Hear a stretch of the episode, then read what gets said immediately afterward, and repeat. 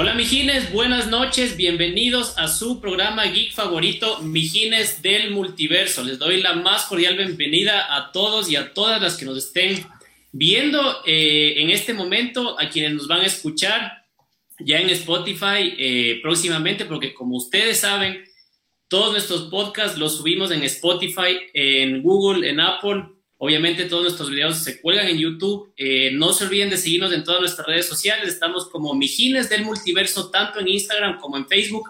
Comenten, sugieran temas que, quieran ustedes que tratemos acá en el programa. Bienvenidas todas las sugerencias.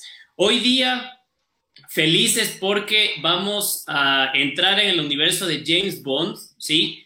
Eh, coincidencialmente, y, no porque lo hayamos planificado en virtud del lamentable fallecimiento de Sir Sean Connery eh, hace unos días. Ya teníamos planificado este programa porque muchos fans eh, nos habían pedido que hablemos sobre James Bond, pero coincidió y obviamente vamos a, darle el espacio que se merece al primer James Bond y quizá el más icónico de todos. Ya vamos a comentar más adelante cuál es el favorito de cada uno de nosotros. Les invito también a que ustedes nos digan en el live qué James Bond les gusta, qué película es su película favorita, videojuegos. Bueno, el multiverso James Bond es amplio, es vasto como para entrar en materia. Así que, sin más preámbulos, paso a saludar a mis contertulios. Mi querido Ramón, ¿cómo te va? Buenas noches. Buenas noches, muy bien, muy bien, muy emocionado en este episodio 20. Ya estamos en el episodio 20, muchachos. Y nos vestimos para la ocasión, además de que combina perfecto con, con James Bond. Así que, bueno, pues Felices, felices, felices por aquí. Con la novedad de que Disney Plus se estrenó en Latinoamérica. Eh, Poli nos iba a hablar un poco, un poco del tema, va a profundizar. Solo quiero decirles que ya podemos ver de manera oficial y sin estar eh, pirateando con ciertas, como ciertas personas le hacían. Hay unos mames que yo no conozco. algunos que no conocemos, el Mandalorian. Entonces, eso es noticia noticia. Muy bien, muy bien. Y hablando de aquellos que les gusta hackear, que les gusta chipear, que les gusta irse siempre por el lado izquierdo de la tecnología, mi querido Poli, ¿cómo te va? Bienvenido. ¿Cómo están? Buenas noches, mijines. Aquí, las elegancias, como pueden ver. No puede faltarle su poncho, un buen una, una, una, buena pajarita necesita su poncho como siempre. Como decía Ramón, sí, justo lo mismo quería comentar con todos, del que no se ha dado cuenta o no se ha enterado, ya está Disney Plus aquí en Ecuador. Espero que por lo menos estén aprovechando la semanita gratis, creo que hay. Eh, no, es que hay muchas cosas. Lo único original que hay ahorita es del Mandalorio. Eh, pero creo que se vienen algunas series de Marvel y hay full cosas chéveres que yo sí he encontrado esos clásicos del Disney Channel que son películas bien malas pero súper entretenidas que ya, ya me las guardé para vérmelas algún rato. Sí hay cosas chéveres, o sea, si no, no sabían que hay, ya hay, suscríbanse, prueben. Y lo más chévere de todo el Disney Channel es ponerte tu avatar, que digo desde el Disney Plus. Es lo más bonito, después de eso ya es igual que cualquier otro Netflix. Pero ponerte tu avatar es demasiado bueno. ¿eh? Sí. ha, tenido mucha acogida. Como hablábamos en el programa anterior, en apenas 11 meses que está, digamos, disponible la, la, plataforma. Tiene ya más de 60 millones de suscriptores. Ahorita ya se abrió Latinoamérica y yo creo que esto va a reventar, va a reventar el tema de, Disney Plus. Eh, mi querido Banjito, buenas noches. ¿Cómo te va? Vestido para la ocasión, elegante, como el agente secreto más conocido, más famoso del universo. ¿Cómo te va? Bienvenido. Estaba preparado para ser el doctor No una vez más, pero aparentemente hemos, hemos venido de Bond y no tengo un gato para acariciar. Eh, pues yo quería simplemente darles una pequeña noticia de algo que me llegó a mí directamente a las entrañas de mi gran corazón se estrenó uno de los trailers, o el primer trailer al menos que yo pude ver de la película eh, live action de Tom y Jerry. Voy a tomarme unos segundos para leer la sinopsis, donde dice que Tom y Jerry, eh, siendo el gato eh, y el ratón más populares de la historia de la animación, vuelven a reencontrarse. En esta es una adaptación distinta, ya que Jerry se ha instalado en el mejor hotel de la ciudad de Nueva York, el cual está preparando la boda del siglo. Y eh, la llegada de este ratón ha causado ciertos inconvenientes que pueden arruinar este gran acontecimiento. Por ello, eh, Kyla, la planificadora del evento, decide contratar a Tom para que atrape a Jerry y de esa forma comienza una batalla sin límites entre el gato y el ratón que ya nosotros conocemos, que podría destruir la carrera de eh, la planificadora de eventos.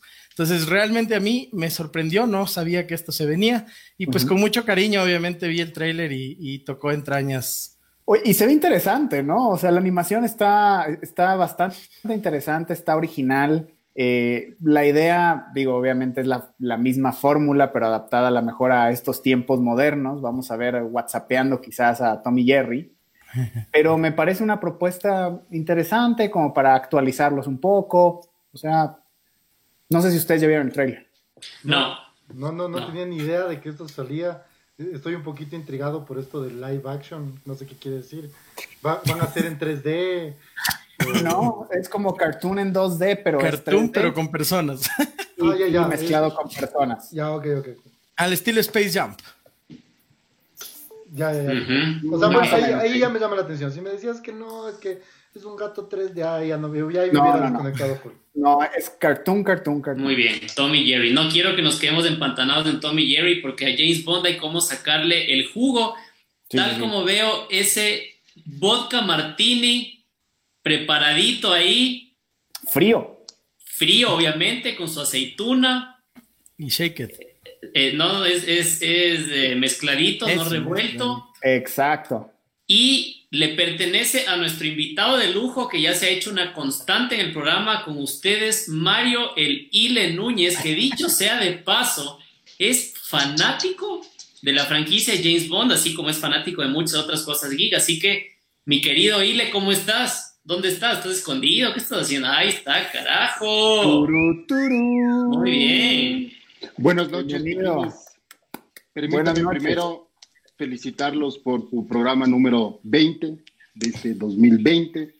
Les ha ido excelente y soy un fan más de ustedes. Nuevamente, muchísimas gracias por la invitación para hablar de este tema que creo que es uno que nos ha acompañado a todos desde pequeños. Hace meritorio que podamos hablar. Originalmente lo teníamos previsto, como lo había dicho Martín antes, porque este fin de semana se iba a estrenar la película, pero pandemia. Así que vamos a materia. Muy bien, muy bien. A ver, eh, para la temática de día vamos a, cambiar un poquito. Eh, generalmente somos eh, los mijines, digamos, conductores, porque Lilia también es un mijín, así como todos los mijines que nos ven, pero generalmente somos los mijines conductores quienes lanzamos las preguntas, hacemos un cuestionario, les ponemos a los demás en alguna situación en la cual tienen que decidir.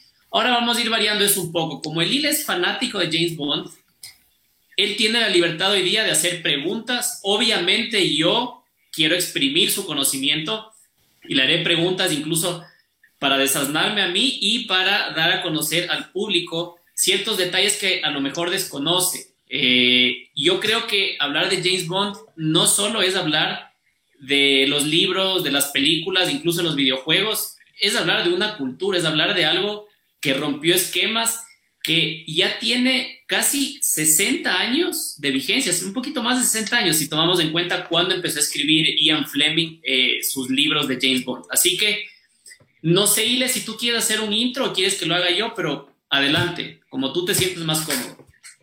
Gracias, amigos. Este tema es en conjunto y yo solo quiero hacer una aclaración. Dentro del conocimiento profundo de todo lo que es del mundo geek, los expertos como tales son los cuatro mijines que ustedes ven en pantalla. Uno solo es un OnlyFan, eh, pero que no saca plata de su cuenta OnlyFans.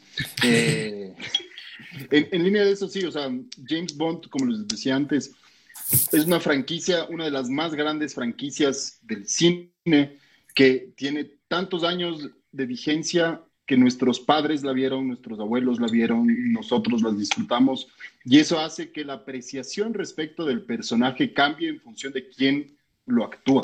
Eh, la película que va a salir va a ser la número 25. Tenemos seis actores que han encarnado oficialmente esta franquicia, porque así como en todo hay una línea que es la oficial, hay una que no es que sea no oficial, pero hay un par de films que están sueltos, hay las novelas, hay unas series previas, hay el joven Bond, hay los diarios de Moni Penny, hay un montón de cosas que ni siquiera tenemos del todo el acceso. Pero más bien, Martín, si es que tú quieres dar un paneo general y yo les entro en materia que les tengo para revolverles unas preguntillas. Solo quiero hacer aquí un, perdón, una pequeña intervención, Yo en, lo, en, en, en particular nunca me había encontrado a un fanático tan así como que de hueso colorado de James Bond hasta que conocí a Lille. Al menos a mí me parece que no es tan común alguien exageradamente fanático, al menos nosotros creo que no tenemos a nadie más eh, como el Lille que, que, se la sabe de todas, todas y que hoy va a demostrar por qué es el, un James Bond este, honorario, ¿no? Eh, bueno, previo a empezar con las preguntas, no sé si me permites, Dile, y dado que hoy día tú eres el escogido y el conductor aquí, pero me tomo el atrevimiento de poner un poquito en contexto y en síntesis qué es James Bond, quién está detrás de James Bond. Como muchos saben, y quienes no saben se van a enterar en este momento, eh, eh, el personaje detrás de James Bond es Ian Fleming, que es un escritor británico que de hecho formó parte del servicio secreto naval eh, en Inglaterra. Y producto de esas vivencias, Dire, tú me corregirás porque como les digo, tú sabes mucho más que nosotros. Eh, yo tengo ideas, en realidad como por, cultura general me gusta mucho el personaje, pero eh, producto de esas vivencias que él tiene en el servicio secreto naval, empieza a idear un personaje que, mm, claro, hay muchos mitos, hay muchas leyendas que hablan eh, de que pudo haberse eh, eh, basado en determinada persona, en determinado agente, pero muchos otros mitos y leyendas dicen que más bien es un reflejo de lo que él hubiese querido ser. esto lo podemos discutir, no sé qué piensas tú, pero bueno, ese es el origen. Ian Fleming empieza escribiendo historias, no sé cuántos libros escribió sobre, sobre James Bond, y casi que inmediatamente empiezan a salir las películas. El, por ejemplo, no sé si lo quieres topar más adelante, pero es súper curioso el origen del nombre 007 o el origen del nombre James Bond. A mí me, me parece súper chévere esos, esos detalles. Si las tienes como preguntas para los mijines, no voy a decir nada y si es que no las tienes, me das luz verde para yo contar. Así que adelante, amigo. vamos adentrándonos. Es bien lo que señalas y ese es efectivamente el antecedente de Ian Fleming, que redacta estas novelas en, su residencia en el Caribe y demás. En Jamaica, ¿verdad? En Jamaica, justo. Además tenía una quinta que se llamaba GoldenEye. Y él, al momento de idear este personaje, se basa en su experiencia en el servicio naval, pero es un tema de ficción. Entonces, por ejemplo, el tema del nombre es súper interesante porque hay una teoría que señala que este nombre está inspirado en un avistador de aves, cuyo apellido era Bond. Eh, hay otra, por ejemplo, que el tema del 007 era efectivamente un agente del servicio secreto británico que le mandaba cartas a la reina informando y firmaba como 007, que significaba el doble cero, era porque era solo para los ojos de su majestad, y el 7 porque era el número de la suerte. Y, y así se han ido recogiendo diferentes historias, pero y ahí, podríamos... ahí, ahí te hago un alto porque justo a propósito del 007, yo había leído una historia de que uno de los escritores favoritos de Ian Fleming, que era Joseph Kipling, un escritor de, cuentos, de poemas eh, muy anterior a, Fleming, eh, tenía como eh, recurrencia en sus historias un tren que se llamaba 007. Y claro, como Kipling era uno de los ídolos, por así decirlo, literarios de Fleming, Fleming supuestamente se basó en este tren ficticio de los poemas y cuentos de Kipling para así denominarlo a su, a su agente, a su personaje tan adentrado está en, la cultura James Bond que permite justamente estas teorías y, todas tienen sentido y todas se conjugan entre sí para darle vida a este personaje que vamos a entrar a, a, conversar. Es más, una vez mi abuelo, mi abuelo tiene 90 años, mentira, tiene 93 años, y él me decía, ¿sí sabes quién es la persona más conocida después de Jesucristo en el mundo? No, ¿quién? James Bond. O sea, tú dices James Bond en todo el mundo y todo el mundo sabe quién es.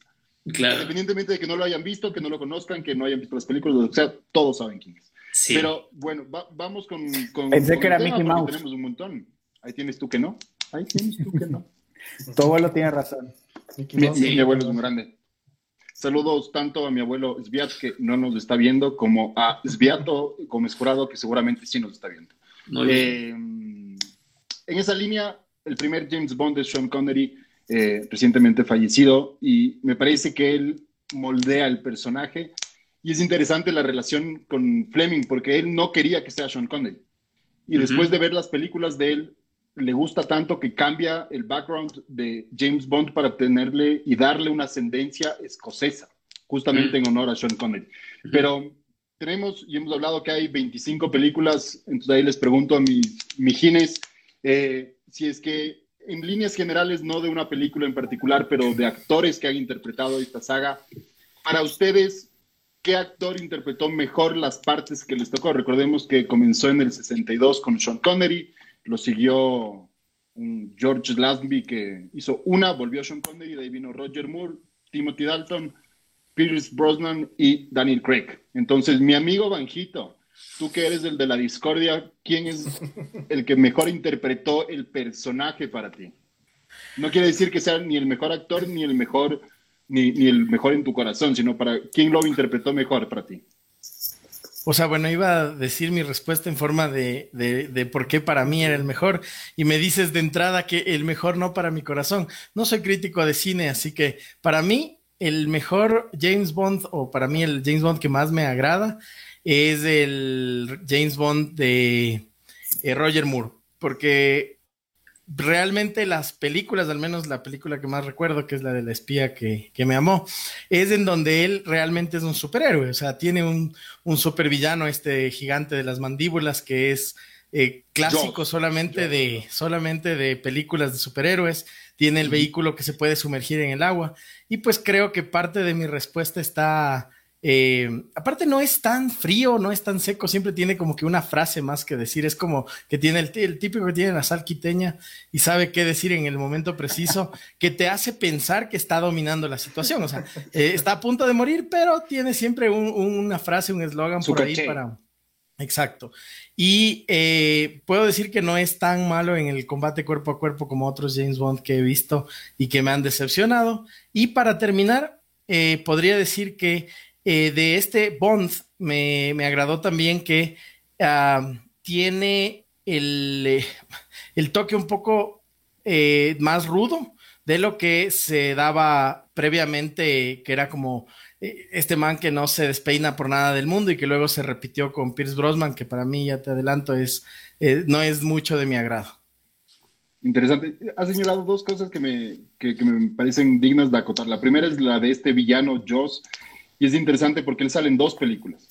Eh, en la primera es villano, villano, puro y duro, y en la segunda lo contratan como sicario para matarlo a James Bond, pero termina siendo bueno. ¿Y por qué termina siendo bueno? Y es porque los productores recibieron la carta de un niño diciéndole que ellos querían que yo sea amigo de James Bond. Entonces, en la escena final de esta película, que es en el espacio, eh, Joss permite que él escape y se sacrifica él mismo quedando reivindicado de eso. Y la otra de Roger Moore que es interesante es que usualmente las edades de los actores que interpretan a James Bond es avanzada. O sea, Sean Connery fue el más joven con 31 creo que tenía, pero Roger Moore terminó interpretando a James Bond a los 60.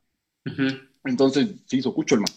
Y Roger Moore, hablando de Roger Moore, al Poli le gusta una de las escenas que hace Roger Moore. Cuéntanos. Ah, cuando, cuando le mata al man botándole desde el helicóptero por la por la chimenea. Es, la mejor, es la, es la, o sea, mm. no sé si esto venía como pregunta, pero es el mejor cold open de ninguna película. ¿Dónde vas a ver que viene con helicóptero, se lo lleva y chao? Y ahí lo deja. y lo bota ahí. Mientras grita, no, señor Bonds, por favor, no. vamos a entrar justo en el tema de los cold opens, que justo era un término que yo no tenía ni idea que existía hasta que Ramón me lo introdujo. El término. Eh, solo para tus ojos. Solo para tus ojos. Pero justo, Ray, hablando de cold open, em, hay una de Daniel Craig que tiene un cold open en México. Y yo leí en alguna parte, y por favor corrígeme si me equivoco, que el tema del festejo de los días de los muertos no tenía tanta relevancia ni era tan alegórico como era mostrado en esta película y que a partir de eso tomó un realce. A ver, tiene, a ver, más, o menos. El tema del Día de Muertos en México sí es exageradamente importante, como es en todo Latinoamérica.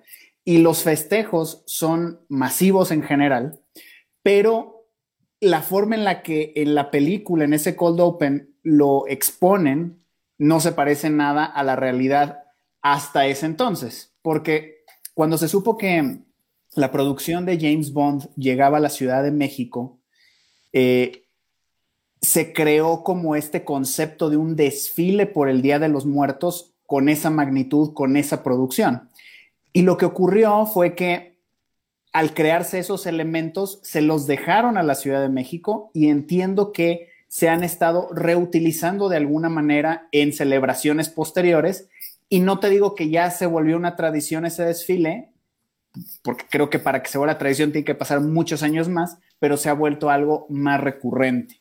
Cuando, eh, cuando, ah. dices, cuando dices que se lo utiliza en celebraciones posteriores, es así en la Navidad. No, no, no, en celebraciones posteriores, o sea, en Halloween, perdón, Día de Muertos posteriores. A eso me refiero. Ahora, eh, James Bond, algo que hizo fue que puso que el, el centro de la Ciudad de México hay un ambulantaje como de primer mundo y todos los mexicanos en James Bond son altos, medio guapos, delgados, porque en general como que nos pinta un poquito de forma favorable, lo cual está bien, ¿no?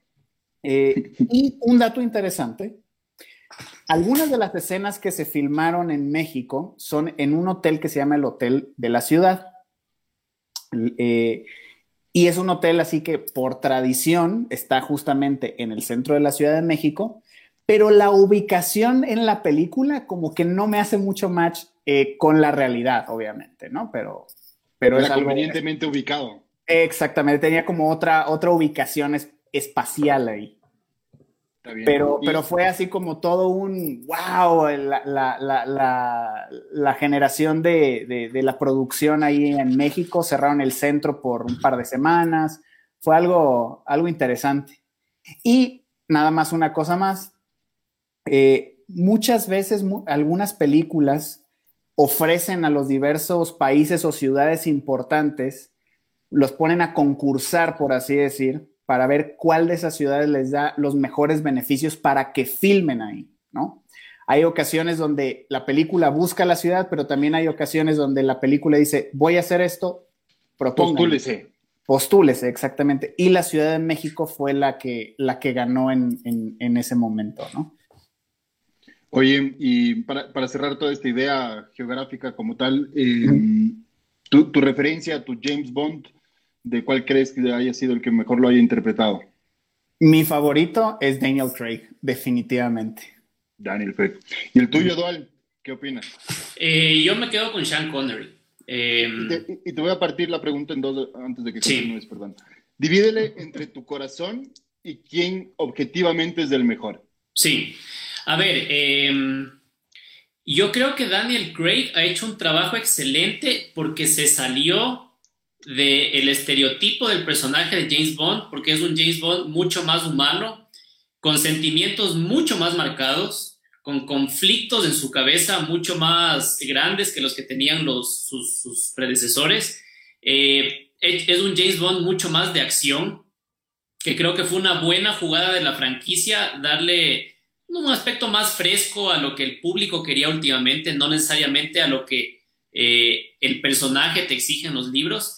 Eh, pero no obstante de que hay mucho mérito en él, en salirse de, digamos, del prototipo de James Bond, no termina de encajar en lo que yo concibo como James Bond, que es Sean Connery.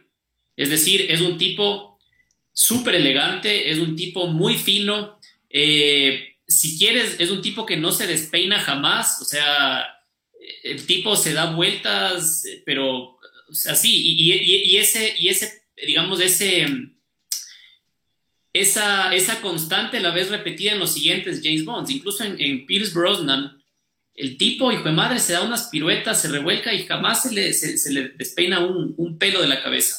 Yo me quedo con Sean Connery, eh, si bien me podrías decir que él tuvo mucha más libertad de moldear el personaje porque fue el primero y le dijeron, ok, tú haces el personaje y tú eh, decides cómo, cómo va a ser en pantalla grande.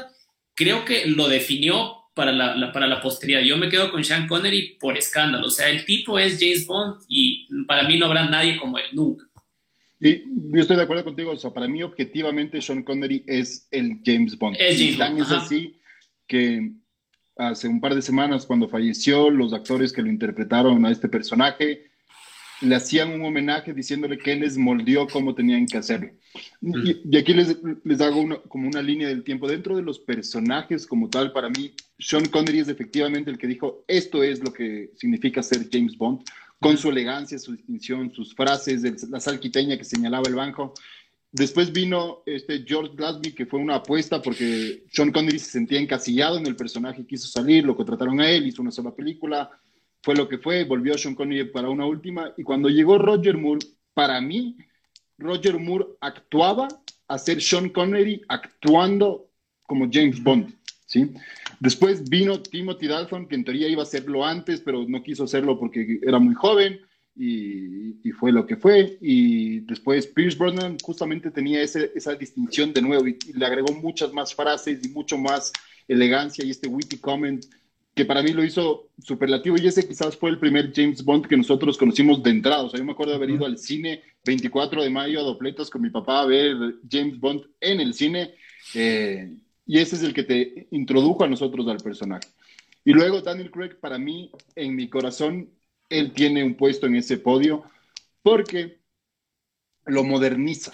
Y, aquí, eh, no, sé si ustedes tengan referencias, algunas frases quizás de James Bond que, puedan ser emblemáticas, eh, pero para mí Daniel Craig hace o cristaliza algo que se ve en una de las películas, que si no me equivoco es en GoldenEye, con diálogo entre M y Pierce Brosnan como James Bond, que le dice que tú eres un dinosaurio sexista, misógeno, con encantos juveniles, que no sé cuántos. Y claro, Daniel Craig, ¿qué hace? O sea, rompe ese esquema. ¿Por qué? Porque hay un reboot.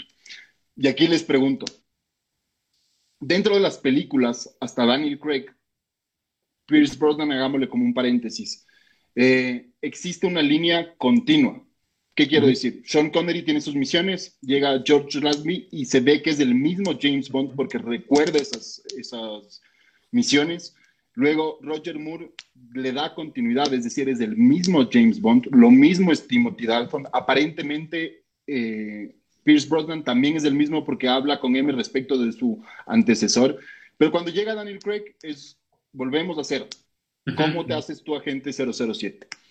En el futuro, ¿ustedes creen que debería volver a un inicio, por ejemplo, con lo que pasó con Batman. Teníamos varias películas que eran juntas y de repente llegó Christian Bale y las inició de nuevo.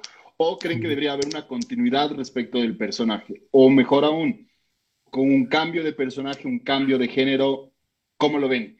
Amigo Poli.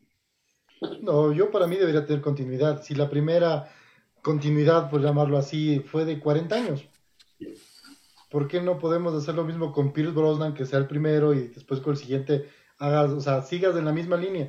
Al final del día, eh, si ves otro actor, si las edades cambian, no cuadran o cosas, es lo de menos. O sea, por ejemplo, ese, ese tipo de callbacks, de decirle, ah, ¿te acuerdas de aquello que hice hace 40 años, aunque yo recién tengo 42? O sea, igual es chévere. Ese tipo de cosas. Es que es atemporal. Claro, a mí me gusta un montón ese tipo de cosas. Eh, no necesito que James Bond sea eh, me, digas, no, ves cómo es posible que este man en el 60, no, no importa. Es del mismo, tú déjalo ir, loco. Porque es, ese tipo de personaje. Y, Donquito, ¿tú crees, por ejemplo, que dentro de esa continuidad o no, y te voy a hacer a ti particularmente por ser un, un fan, como, como dice el Martín, de hueso colorado de Batman, eh, ¿debería o no debería haber una continuidad y cuál es el beneficio o no de poder hacer un reboot en el caso de James Bond? O sea, yo creería en este caso que no debería, o sea, no, no debería haber una continuidad porque simplemente es el personaje. Es tal cual como pasa en los cómics que te dan un, un, reboot, un soft reboot, pero sigue siendo el mismo personaje porque llega un punto en el que obviamente, si bien podrías hacer una historia, una película aislada donde tengas a un James Bond más maduro de lo que alguna vez eventualmente ha salido, o muy joven, o alguna cosa así que se ha intentado, creo que ya. Eh, no hay mucho más como explorarle al personaje porque no es atractivo un James Bond que se convirtiera en M o un James Bond de 18, o sea, más joven de lo que empezó como James Bond de Daniel Craig. Así que creo yo que si, si puedes irte un poco a los extremos sería como que el límite, pero lo más que más resalto es eh, el hecho de que eh, tenga una, una continuidad infinita. Lo único que tienes que hacer bien es cómo llevarlo a la actualidad y creo que con Daniel Craig lo hicieron de manera espectacular y debería mantenerse de esa forma.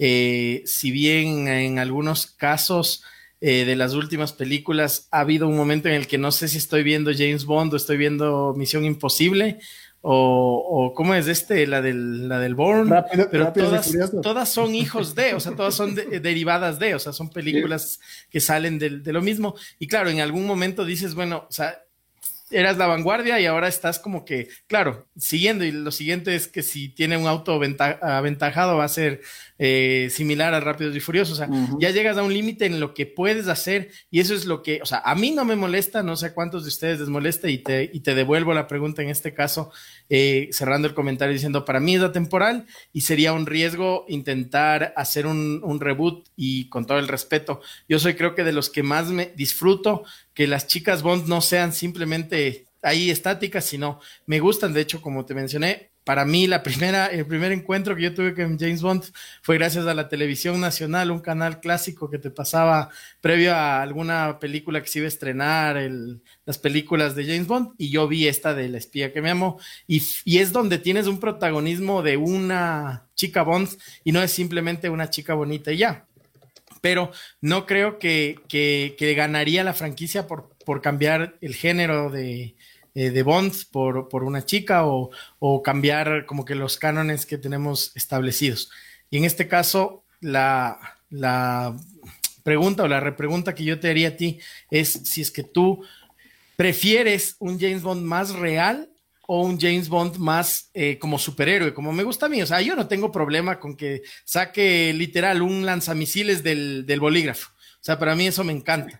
Pero hay gente que en cambio eso no le gusta tanto y prefiere más bien que sea más real, que sangre, que, que, que, que llore, que se enamore y que sufra.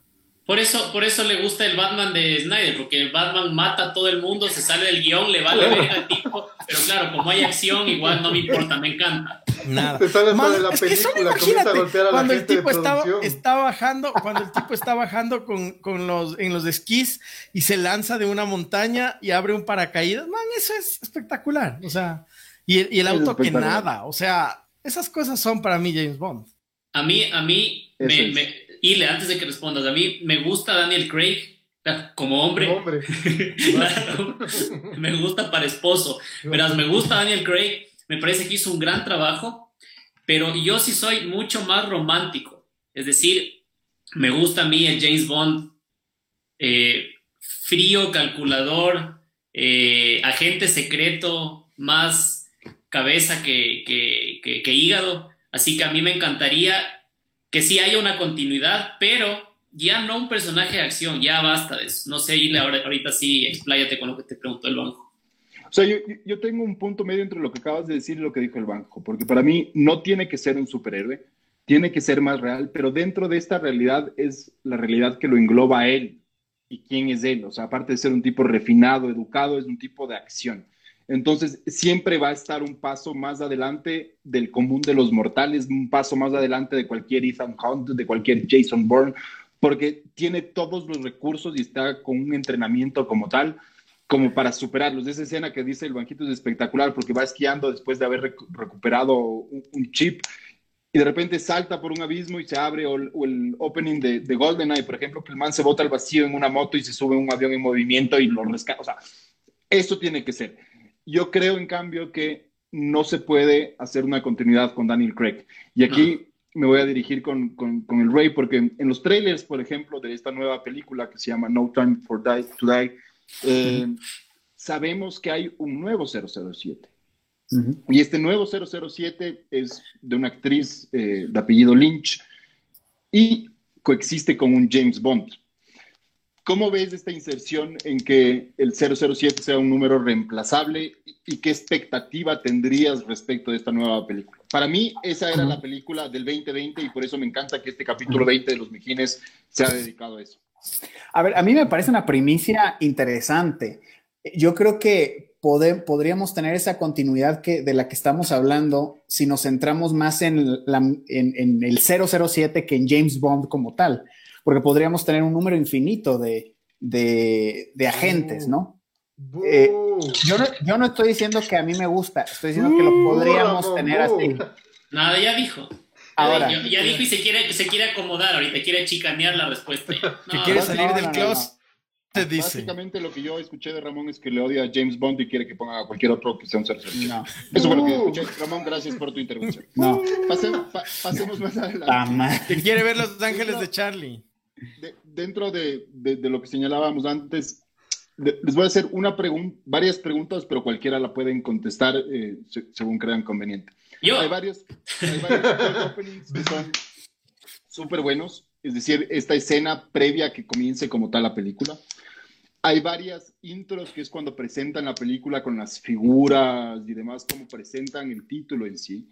Y hay varios títulos que son importantes, entre ellos eh, la película como tal y que se desarrolla. Entonces, en línea de estas tres aristas posibles, ¿cuáles creen, cuáles son para ustedes, sea el mejor cold opening, sea el mejor intro que hay de la película, o sea, la mejor película en este universo grande que tenemos para elegir? Vamos, Juanquito. Vamos por película, intro, no, no, lo que ustedes quieran. Cualquiera, o sea, por ejemplo, quieren hablar de cold opening, dime cuál es tu cold opening favorito. ¿Quieres hablar de intro? Te digo, por ejemplo, para mí, para mí tanto el cold opening como el intro que más me gustó y que más me conmovió fue uno de Daniel Craig, que fue el de Skyfall. ¿Por qué? Porque la persecución encima del tren es brutal, la orden de M para que lo disparen sin saber si tenían un tiro asegurado y eh, cómo se desvela eh, la figura de Money Penny, la caída al agua y el inicio con la canción de Adele, es, o sea, para mí tiene todo lo que yo necesito en ese cold opening y en ese intro en la vida. Pero, por ejemplo, para ti, Poli, ¿qué, qué cold opening te gusta o qué intro es la que te gusta? Porque hay estas de las pistolitas voy a, voy a lanzarme con una respuesta media extraña. Siempre, siempre he pensado que la de Casino Royale es muy buena. Me gusta mucho el intro de Casino Royale. Pero para ser sincero, un intro, intro así de James Bond tiene que ser de The World Is Not Enough. Con, con Pierce Brosnan es toda esta escena que sale, no, no, no estoy equivocado, sale de un banco escapándose con un maletín y luego se sube en este, este como, botecito y tiene una persecución. Es espectacular. O sea, eso para mí es, James Bond. Es una de las pocas partes, partes donde puedes ver también a Pierce Brosnan que se despeina un poquito porque se mete por debajo del agua. Y luego cómo comienza. Y, o sea, y es otra cosa, la canción de The World Is Not Enough que es... Se llama así igual, creo. creo que, es, que es de Garbage es muy buena. A mí me gusta mucho. A mí personalmente me gusta un montón. No sé si es la mejor, mejor, pero a mí es una de las, una de las mejores para mí. Entonces, en, en, en, total, siento que justo este cold open con la canción y cómo inicia, porque él está colgado, y, o sea, y se, se, fusiona con el inicio del video, y es un video todavía clásico de los de James Bond, con muchas, muchas mujeres, muchos, eh, muchas armas y balas y cosas. Eh, eh, es, es para mí es de, es de los mejores. O sea, es lo que más engloba a James Entonces, para esa es mi respuesta. A ver, para mí, eh, Diamonds Are Forever. Me encanta, ese me parece como de los más eh, como piezas musicales y, videos introductorios, como más James Bond, digamos. Pero debo, debo decir que, que el de Skyfall como que cuenta el cómo se siente de, alguna manera como traicionado, como perdido, como, como finito, digamos, eh, el 007. Entonces, eh, tengo ese como conflicto con los dos, porque por un lado tienes algo que yo le veo muy, muy clásico, muy, muy clásico, eh, como con toda esta parafernalia de, de, las siluetas femeninas, armas, lo de los diamantes, y por otro lado, bueno, pues Skyfall que te cuenta como yo siento que es como lo que le pasa por la mente a, James Bond cuando, cuando le acaban de disparar y está cayendo. Exacto. Yo, yo creo que si es que le preguntaría, si es que algo le conozco a mi amigo Martín y le preguntaría cuál es su canción favorita de James Bond, debería decirme aquella que canta Chris Cornell en Casino Royale. Eh, ¿Cómo, se, ve que me conoces desde hace 30 años, man? Apenas, apenas, pero por favor, cuéntame. A ver, eh, las, yo te voy a hablar de, las, de, mi, de mi pollo de películas. Tiene que estar ahí eh, The Spy Who Loved Me. Es espectacular esa película. Y ahí, o sea, cuando yo dije que mi, que mi James Bond favorito era Sean Connery, Sí, pero Roger Moore también lo hace muy bien, muy bien. Precisamente por si permites, gracias a Roger Moore, la franquicia tuvo una continuidad porque es el que más lo ha actuado, la que más la hizo, la que más, o sea, es interesante. Sí.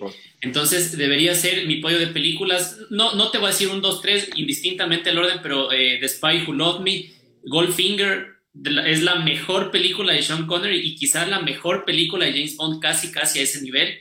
Eh, y la metería ya Casino Royale, porque me parece que eh, en, el, en el reboot ese que, ese que hacen eh, ya en el, en el, siglo XXI y se lanzan por, por un James Bond mucho más de acción, tiene Casino Royale una de las mejores escenas thriller eh, de suspenso que para mí es la esencia de James Bond. La parte en la que está jugando la, la, mano de, de, póker con, con Le Chiffre es, es, o sea, te juro, es sobrecogedora. O sea, es sobrecogedora y te tiene expectante todo el tiempo.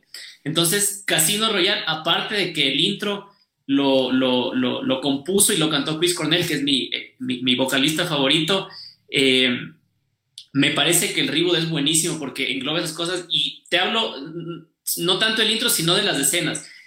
De las escenas que más me han marcado a mí de la franquicia, de esta que te digo, de la mano de póker de Casino Royale, y, man, la, escena en la que Pierce Brosnan se lanza por la presa Hoover, creo que es que filman eso en, en GoldenEye, ¿te acuerdas? No. O sea, no sé dónde lo filmaron, pero claro, es una presa soviética en GoldenEye. Y, eh, eh, claro, en teoría es una presa soviética, pero no sé, y lo, lo, voy a averiguar si es que no la filmaron en la presa Hoover en Estados Unidos. Pero bueno, esa, esa, esa escena me parece a mí brutal, o sea, porque es como, como tú decías, es el man solo solo y su alma, o sea, nadie más, cero ayuda, entonces no quieres más. Y a pesar de que Pierce Brosnan sí puede ser súper guapo, súper elegante y todo lo que quieras, pero me parece que le exageraron en, en, sus cuatro películas con el tema de la acción y los gadgets y toda, toda la vaina que no me termina de cuadrar a mí, así que me quedaría con eso yo.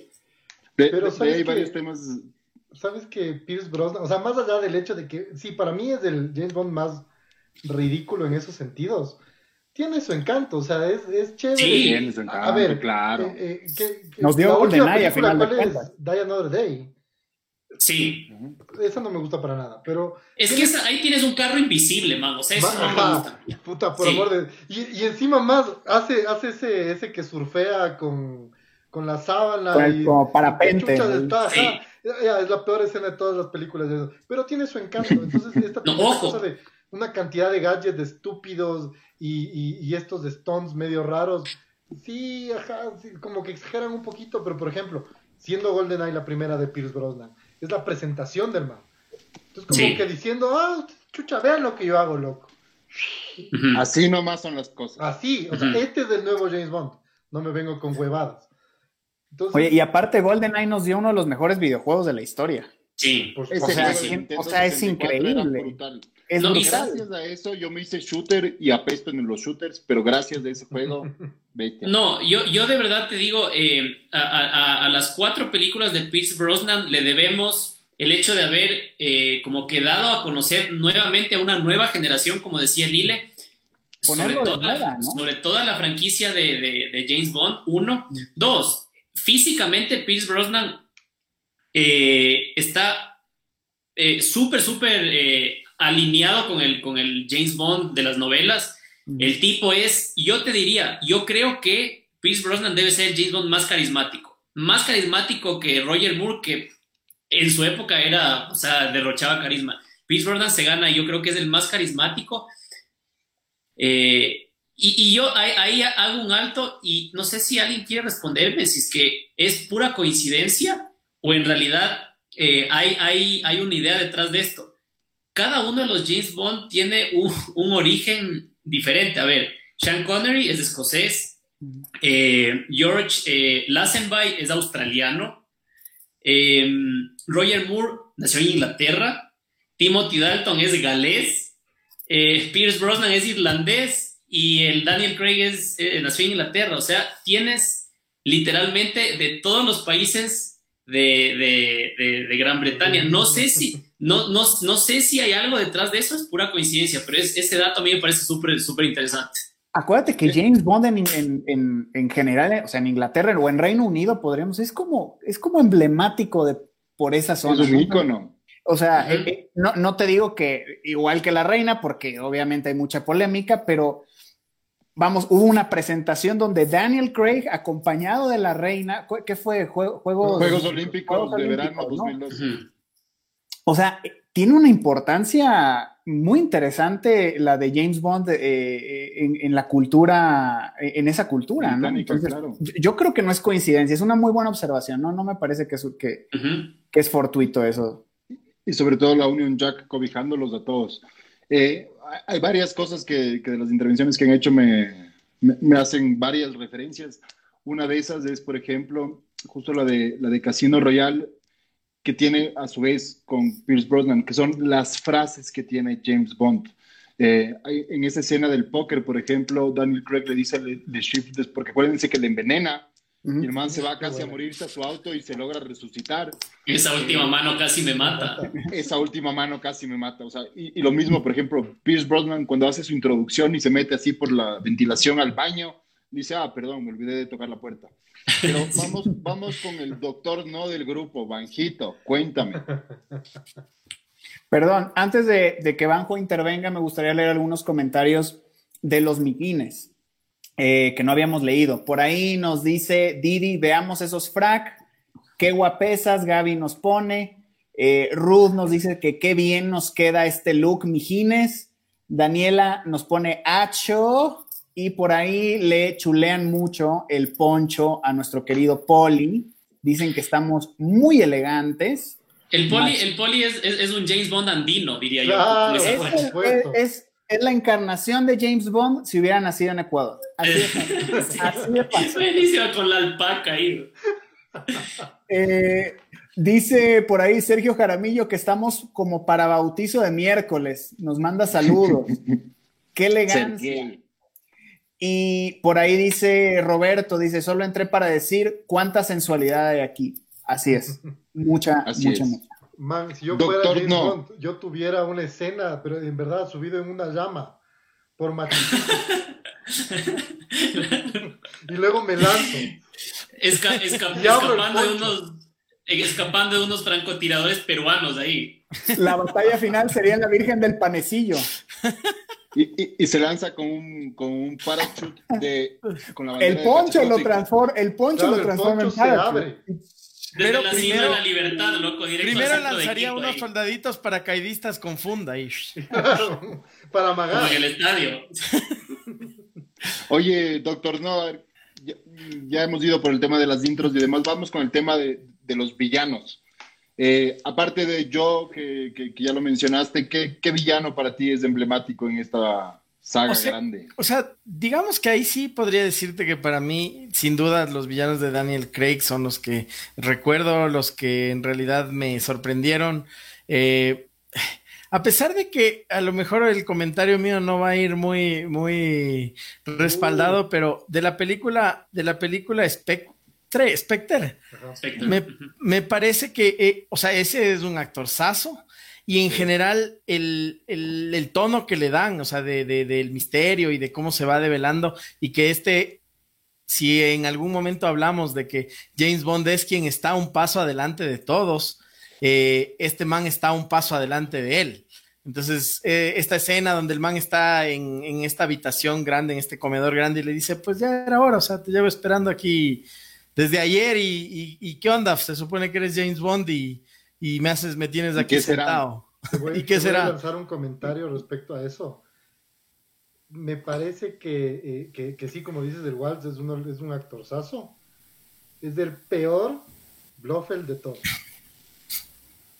Yo estoy de acuerdo con el Es el peor Bluffel de todos. Es el más eh, es el más meh. O sea, supone que es un, es un, es un villano súper icónico y el man hace el villano más genérico y seco de la vida. No me gusta, o sea, para mí es el peor. El Waltz como, como, como el Bluff. Y, justo de lo que señalas, Poli, eh, permite tener una conversación adicional. Porque cuando Sean Connery tiene sus películas, él lucha contra Spectre, que para mí es, o sea, si bien las siglas suenan misteriosas y todo, el hecho de que sea el especial ejecutivo para la contrainteligencia, la venganza y la extorsión y el...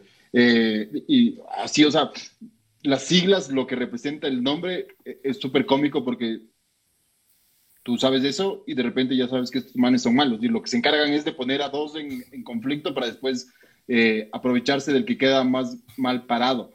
Pero justo Bowfeld sale en varias películas, salen las de Sean Connery, después solo aparece en esta escena que ya mencionó el poli de, su intro y reaparece con, con Valtz, que es un gran actor, pero para mí también es el peor Blofeld de todos. Y en esto les pregunto, imagínense si ustedes estaban al tanto que gracias a James Bond ustedes tienen a la franquicia más grande de la historia del cine que es Avengers. ¿Sabían eso? ¿No? A ver, explica. Ah, a James Bond. Elabora. El poli, el, poli, lo sabe porque, porque se lo conté ya hace, hace algún tiempo. Pero el tema es que una de las películas, una de las más chéveres que hace Sean Connery eh, era Thunderbolt, que era una película que, que, pasa en el agua y que se roban unos misiles y no sé cuánto. Ese es el intro favorito mío. Con buena música y, y, unas siluetas femeninas durante los dos minutos del intro. Lo que pasa maldito, después... Maldito, maldito cavernícola. Ah, ¿qué? ¿Qué dijiste? Lo que pasa después es que en una de las películas no afiliadas, Sean Connery vuelve a, presentar, a representar a James Bond en una que se llama Never Say Never Again. ¿Y por qué se llama así? Porque la esposa de James Bond, perdón, de Sean Connery, le había dicho que vas a ser otra vez James Bond y el man le dijo Never Again. Y el título es un guiño a eso. Pero lo que pasa es que el personaje, cuando se redactó el guion de esta película, eh, Ian Fleming lo había hecho con, con, otro, con otro tipo que ahora se me escapa el nombre y el tema es que entró en una batalla legal y demás y, pasó esto por décadas. Y el tema es que para conciliar ese arreglo, lo que acordaron fue que este otro escritor tenía el derecho de ese James Bond en esa película con esa trama, con esos villanos. Y tal fue la disputa legal que después este otro productor se asoció con Sony y después se lo cedió a Sony y Sony se peleó con MGM. Y finalmente, para transar y zanjar el problema, dijeron, ya bacán, yo me quedo con la exclusividad MGM de producir todo lo que sea relacionado con James Bond. Y para que no me molestes más, toma, aquí te tengo estos derechos de este superhéroe de vecindario que se llama Spider-Man, hazlo. Y a partir de eso sale Spider-Man con Tobey Maguire y después de eso se consolida en Avengers, que es la franquicia más exitosa del cine. ¿Qué opinan, amigines? Interesante. Solo opino, que hablemos de Bond. Esa historia no me la sabía. Sí, muy bien. Vaya viendo. Para que te des cuenta, los alcances y la influencia de James Bond supera su, su propia franquicia.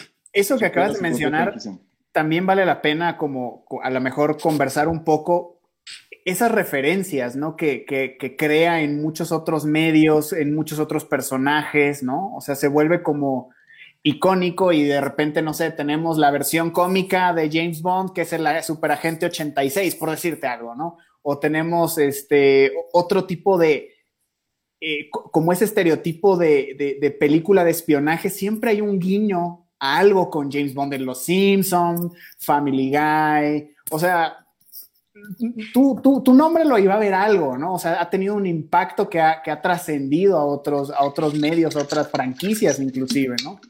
Y, vale la pena rescatar lo que señala Ramón para simplemente como una referencia breve de estas películas inspiradas en el personaje. Por ejemplo, incluso Kingsman. Ah, claro, claro. Eh, Austin Powers. Totalmente. Hay varias que, que, lo son así y todas son y hacen su guiño a James Bond porque trasciende su propio escenario para, para alcanzarlos.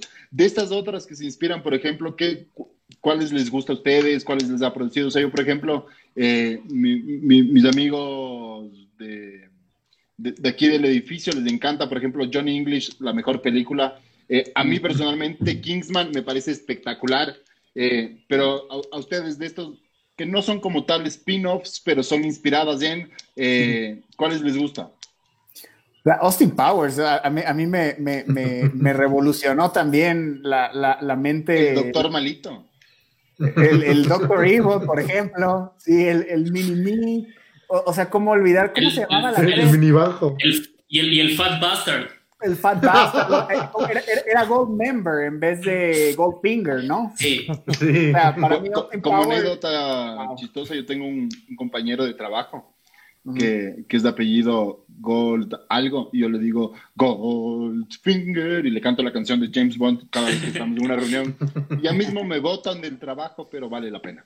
Y, ahorita que, que, hablan de la trascendencia, y ya lo comentábamos, eh, Rodrigo Santos, a quien le, mandamos un abrazo gigante, dice que aunque nos desviemos un poco del tema, no podemos dejar de mencionar a GoldenEye de Nintendo 64 como uno de los mejores shootings de la historia. Efectivamente. Y yo con, con mi primo, con, con, el Rodrigo, jugábamos el 64 y con su vecino, con el Marco Pico.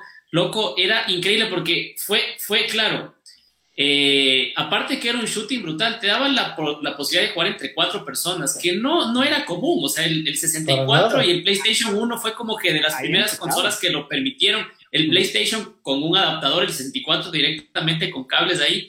El, el Golden ahí es espectacular. Y de ahí salieron algunos videojuegos de 007 no tan buenos.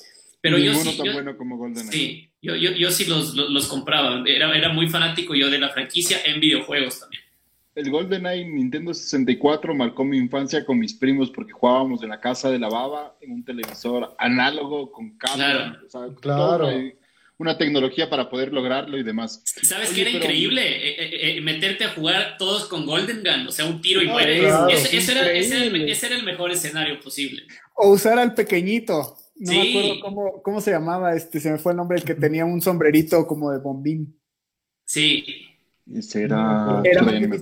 que, te disparara, que, que, que, le atinaran, ¿no? Claro, estabas como que agachado todo el tiempo. Exactamente. Vamos avanzando y les tengo un par de, preguntas adicionales. De estas referencias, por ejemplo, ¿ustedes sabían que James Bond sale en Star Wars? Sí. Pierce Brosnan. Cuéntanos, Ray. James Bond. En la 7, en la... Tengo una que se me ocurrió ahorita y ahorita que lo menciona Daniel Craig. Eh, yo no sé si ustedes son mucho de eh, estereotipos, cánones. Eh, no, sé si se, fueron del aire, muchachos. Si están ahí. No, se, está yendo un poquito, pero sí está. O sea, está ah, okay. ok. Bueno, eh, como hemos hablado en otros programas, al Ramón, al Poli, incluso te diría a mí, nos gusta, por ejemplo, que Batman sea súper perfilado con lo que es el Batman en los cómics, que no mate, que sea eh, súper, digamos, eh, cabeza, que no deje botada la lanza de Kryptonita en una playa. Cuando, y que se pinte las uñas, sigue. Ya, ok. ¿Qué opinan ustedes de la apariencia física? Porque me parece que en James Bond, en el personaje, la apariencia física es uno de los elementos primordiales. ¿Qué opinan ustedes de que se haya seguido una línea más o menos similar con los primeros cinco, con Connery, con eh, con, con, con, Moore, con Dalton, con Brosnan. Y en cambio Daniel Craig, loco, tiene pinta de boxeador, huevón. O sea, yo, yo, es, es, un man, es, un man, es un man que tranquilamente te podría hacer una película de, de Rocky eh, como contrincante de, de Balboa, huevón, hace 30 años. O sea, wow, o sea, e, está bien, ¿no? Pero, pero les, les gusta, no les gusta, me gustan todos como hombres. todos están sus pantorrillas. Sus pantorrillas me gustan. ¿Cómo vas a decir o sea, para mí sí, Daniel Craig un espido Daniel Craig? Por un momento dudé de mi heterosexualidad. Y adicionalmente eso, o sea, Daniel, Pero Daniel, es tuco el man. Daniel Craig, Daniel Craig tiene un cuerpo loco súper esculpido, o sea, es un animal tipo, y los otros más bien son delgados, así son atléticos, pero son más despigados. Hablando, hablando de cuerpos esculpidos, a mí me ofrecieron papel de Bond, pero dije, no, no va acorde con, entonces. Pero, después me sorprendió verlo a Daniel ahí. Pero... esculpirme, pensaban que eras de piedra, loco. Pero, pero, ¿sabes qué papel te pudieron haber ofrecido a ti? En una película de Bond de los años 60 como, como el satélite Sputnik, esa bolita rusa, que fue el primer satélite que se lanzó a la órbita de la Tierra. Tal vez por ahí puede ser, güey.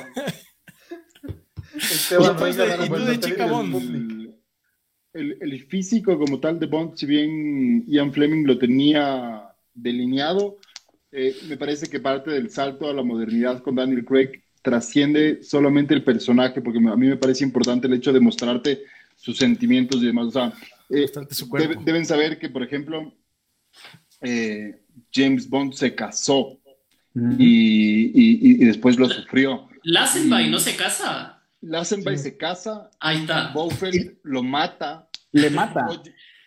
le mata a su esposa. Al final de la película. Roger Moore visita su tumba. Timothy Dalton hace una referencia porque se va a la, a la boda de su mejor amigo de la CIA, el Felix Leiter, y, y la esposa de Felix Leiter le da la liga para que él se case a continuación y el man como que se pone melancólico y le dice, no, no, lo que pasa es que el man ya estuvo casado y es viudo y demás. Eh, pero Daniel Craig justamente en ese reboot se enamora de Vesper y, lo ves como su y quizás eso es lo que le hace ser un, un playboy, pero, pero vamos, creo que el, el, tiempo nos va quedando corto, pero quiero mencionar un par de temas adicionales de, como de tópicos para conversarlos. Uno de ellos es eh, la relación de James Bond con Q. Y específicamente de los gadgets que tiene James Bond dentro de todas sus misiones. Para mí, el Q típico es el Q que sale desde Sean Connery hasta Pierce Brosnan, que después es reemplazado por el R y después por este nuevo joven. Y este nuevo joven es interesante en un diálogo que tiene con Daniel Craig en un museo que le dice que no puede ser que tú seas mi nuevo Q.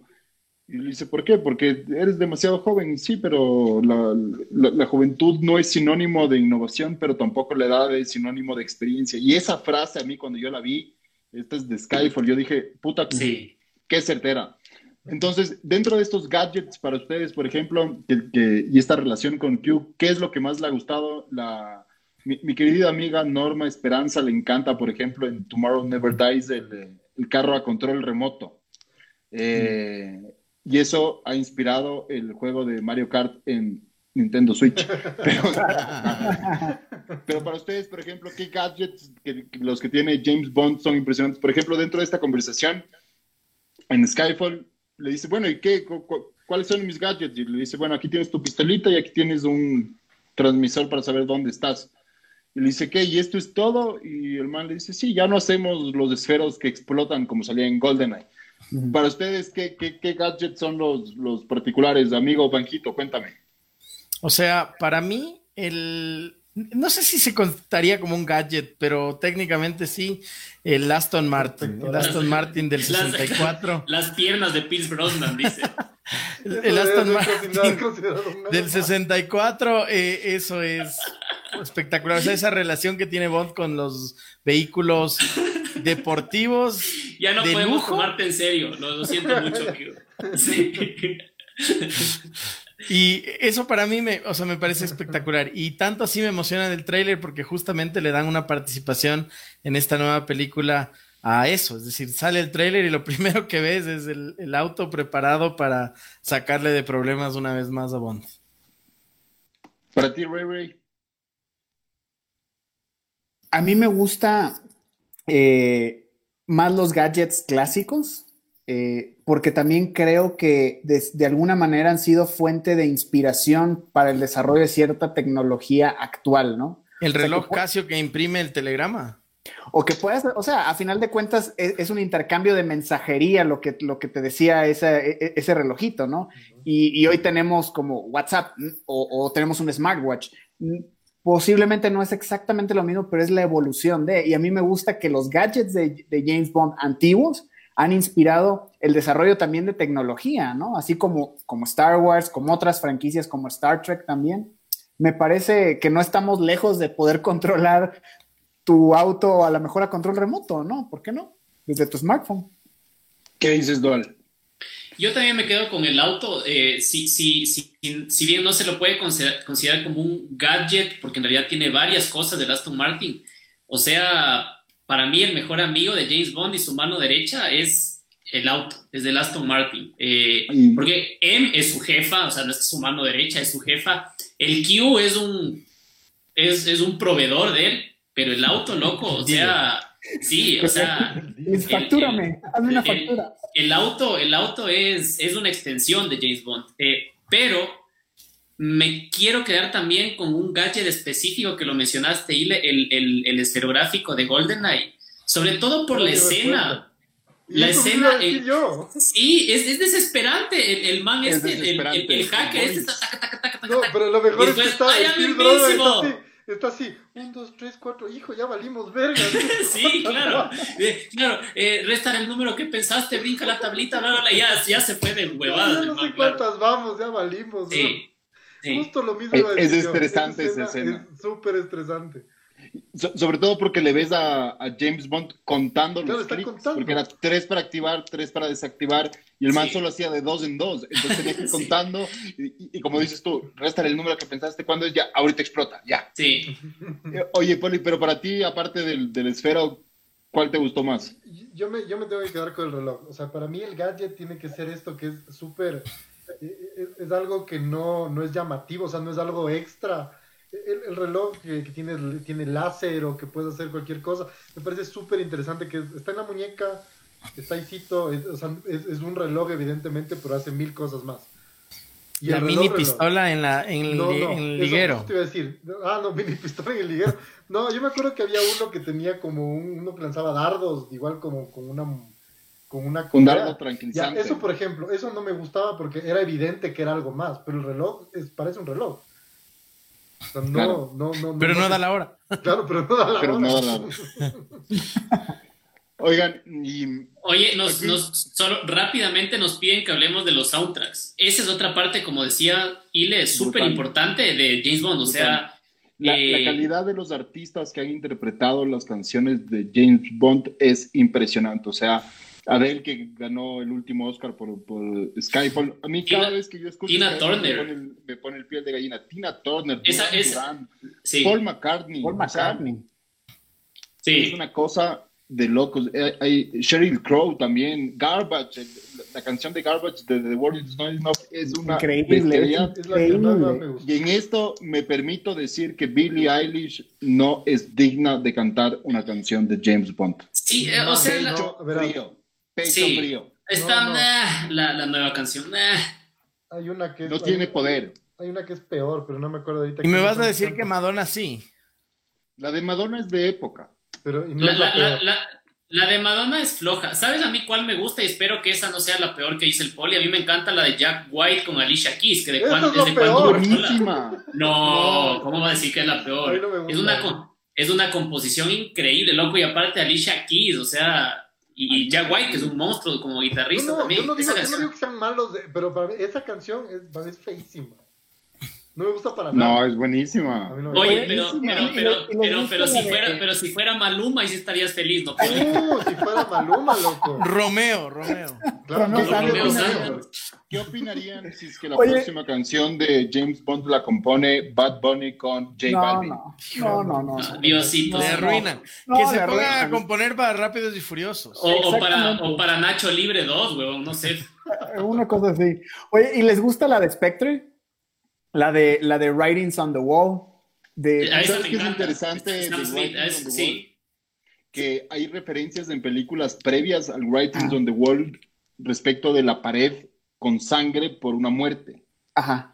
Entonces es súper interesante como antes ves de esas referencias que lo dicen, ah, los Writings on the Wall, y de repente la canción que toma ese concepto, porque trasciende, y es buenísima esa canción. Es Pero además, algo que a mí me pasa con la música y bueno, con las canciones en, en particular de James Bond, es que yo no nada más siento que es como que, ah, el artista sacó esa canción y vamos a adaptársela a, la película. Como que siento que sí hay una, o sea, esa de Writings on the Wall te cuenta mucho de la historia precisamente de lo que está viviendo James Bond en ese momento de, de, la película. O sea, es como, como que se pone a pensar todo lo que ha hecho, como se, se pone melancólico y lo mismo con muchas otras, ¿no? Y el, Me encanta que cuenten, que complementen la historia, que cuenten una historia. No, y el, y el feeling de la interpretación de Sam Smith, o sea, saca lágrimas, weón, es una estupidez no, pero como les decía, para mí la de Skyfall, cada vez que la escucho a mí me pone la piel de gallina porque, o sea, es un tema brutal.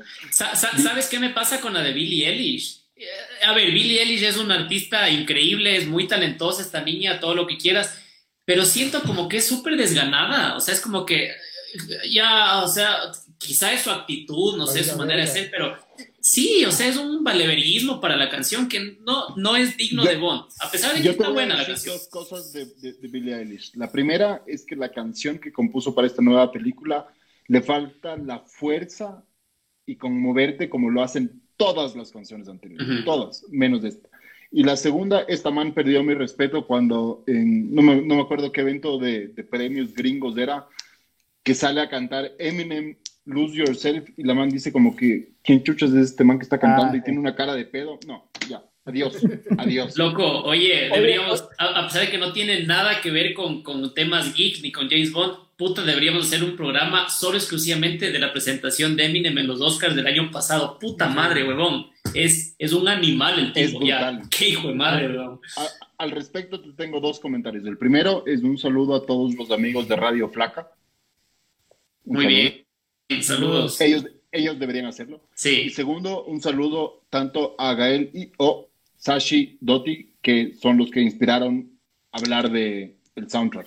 Pero para ir cerrando, les tengo. Oye, nada más una, una cosa, un comentario polémico que nos acaba de llegar y que va directo a la yugular del Dotti. Em, dice: la de Cornell es medio floja. Y, verás, y verás que Rodrigo, ah, el, Chris Cornell también es, si no el, cantante favorito de los cantantes favoritos de, mi primo. No es floja, o sea, no es floja. Puede, puede, ser que yo esté, digamos, sugestionado y, e imparcializado, y, parcializado porque me gusta todo lo que hace Cornell, pero de verdad... Cuando escucho a Chris Cornell. No, loco, todo, o sea, me deslecho literalmente, weón. Pero, pero You Know My Name de Cornell a mí me parece increíble, es buenísima. El, yo, yo, perdón, yo no sé de música, pero me parece que es el riff de guitarra que tiene esa canción de Cornell de, que hace el mix con el soundtrack propio de James Bond para introducir la canción. A mí me parece brutal, brutal. Pero bueno, le tengo eh, dos preguntas. Ile, Ile, Ile, te interrumpo 10 segundos para que me respondan o me respondas tú y los mijines. 9. 9. La pregunta es, ¿licencia para matar incluye el asesinato así cruelmente como dejarle al, al tipo en el desierto o lanzar, empujarlo desde, el, desde un balcón que te está pidiendo clemencia o, o lo que ya mencionó el poli de echarlo por la chimenea? Mira que la licencia para matar no tiene un límite. Tan es así que, por ejemplo, eh, hemos hablado de GoldenEye. En GoldenEye, James Bond se ve en un conflicto porque le tiene a su amigo, al 006, al, lo menciona, más conocido como Lord Stark. Exacto. Y él lo tiene para salvarlo en una escalera y decide soltarlo. ¿Por qué? Por él. Entonces la licencia para matar no tiene límites. Puede ser a sangre fría, puede ser lo que tú quieras, pero esta es su misión y la misión siempre va a estar primero para James Bond. Yo justo dentro de eso, ese creo que es uno de mis villanos favoritos de James Bond. Justo iba a decir eso. Y esa es una de las mejores muertes de un villano. O sea, me encanta cómo le patea, lo agarra, así como que ya, luego le regresa a ver, no, es por mi cara de verga. ¡Pum! Luego le ves cómo se cae, se le quiebra la pierna para un lado. Todo o sea, es y, espectacular. Y le cae el satélite encima. Ah, claro. le cae el satélite encima. Y grita, y grita de, terror mientras como 40 metros. No, estoy bien, estoy bien. o sea, para mí... Y, también como que tiene un, un, simbolismo ahí de ser el, ser el 006, o sea, como que es bueno contra malo, eran amigos, o sea, es un gran villano, es un gran villano. a mí me encanta. Al tema de los agentes quiero llegar, pero antes quiero hacer un, comentario y es que dentro de la, de la relación que tiene James Bond con todos los villanos que encuentra a lo largo de todas las películas, lo que más me gusta y a la vez no me gusta es el hecho de la cordialidad que tiene siempre con los villanos, porque siempre se los encuentra, siempre se presenta, siempre le dan su hospitalidad, siempre lo acogen, lo, atrapan, le muestran comodidades y al final James Bond les hace su, clásica. Brother, es más fácil pegarle un tiro ese rato porque es James Bond. Hay una película que es con Sean Connery en que la intro es un montón de villanos preparándose para matarle a James Bond. Brother, mátale cuando puedas ya, no le des cortesías porque si no el man te la caga.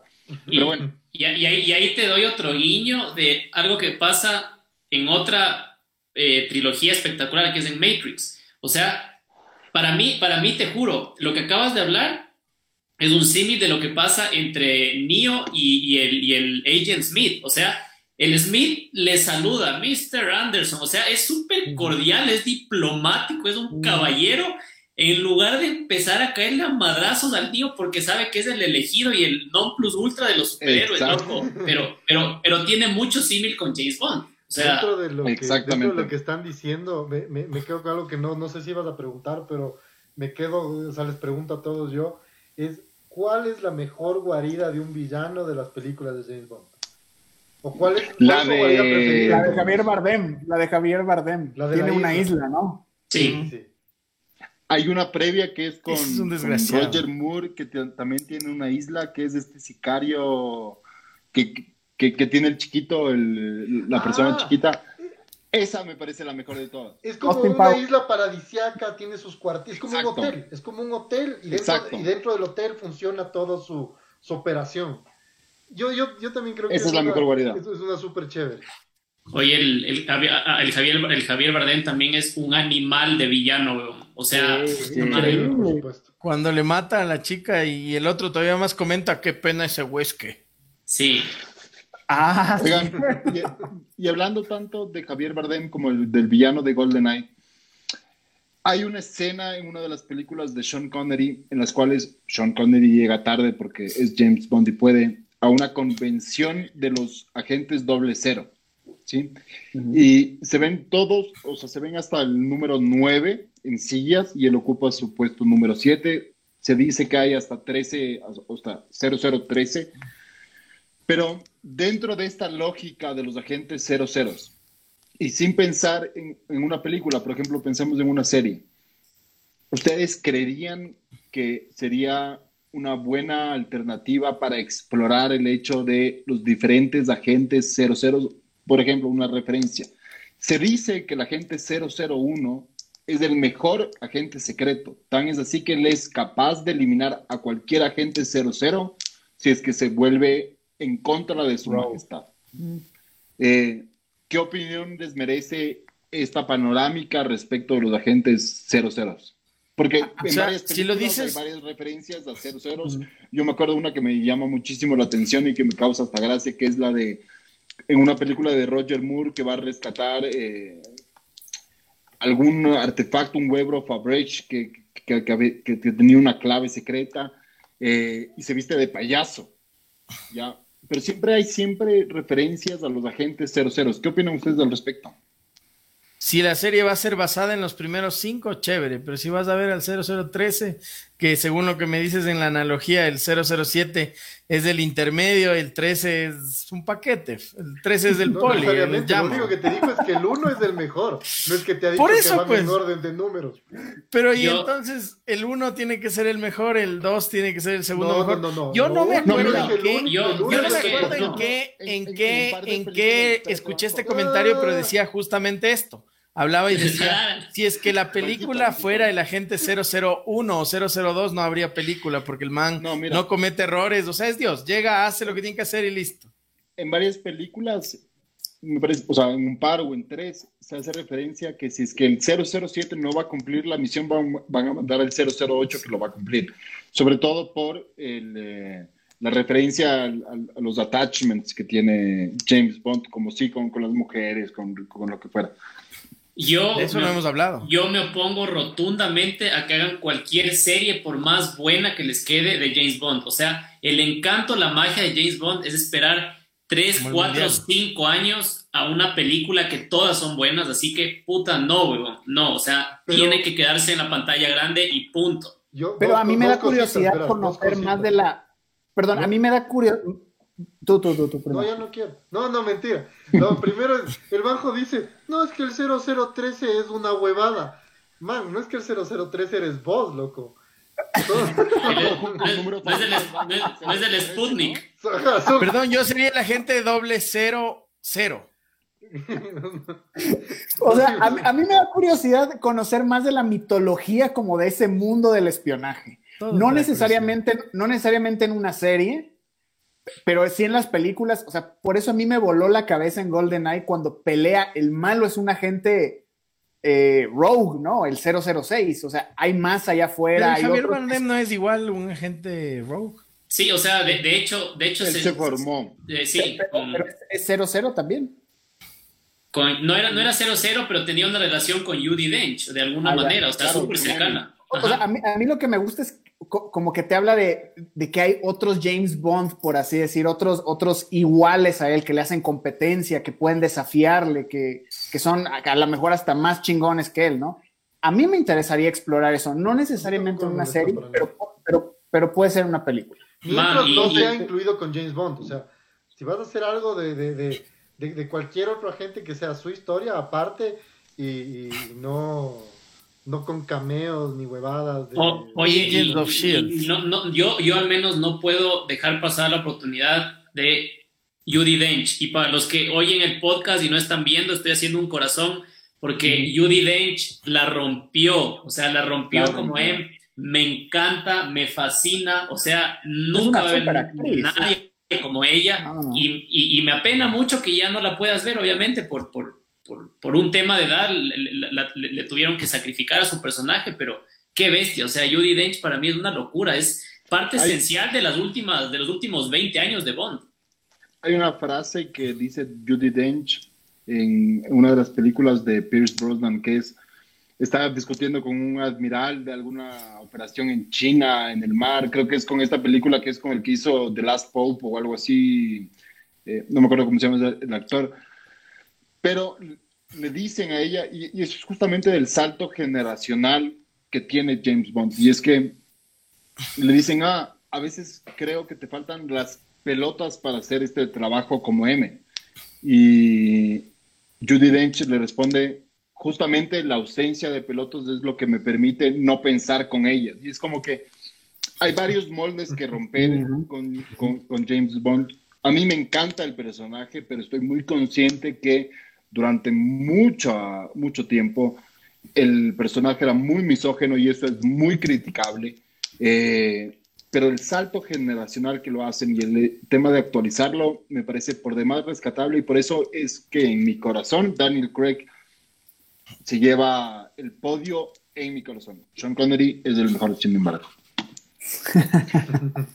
Para ir cerrando, amigos queridos, eh, les voy a dejar una pregunta tanto a ustedes como, claro, como a nuestros queridos seguidores. Y esto, recuerden, yo, yo afortunadamente he tenido el privilegio de poder estar con ustedes en tres ocasiones y en todas ellas ha sido gracias al auspicio y cortesía de la heladería Di Sergio.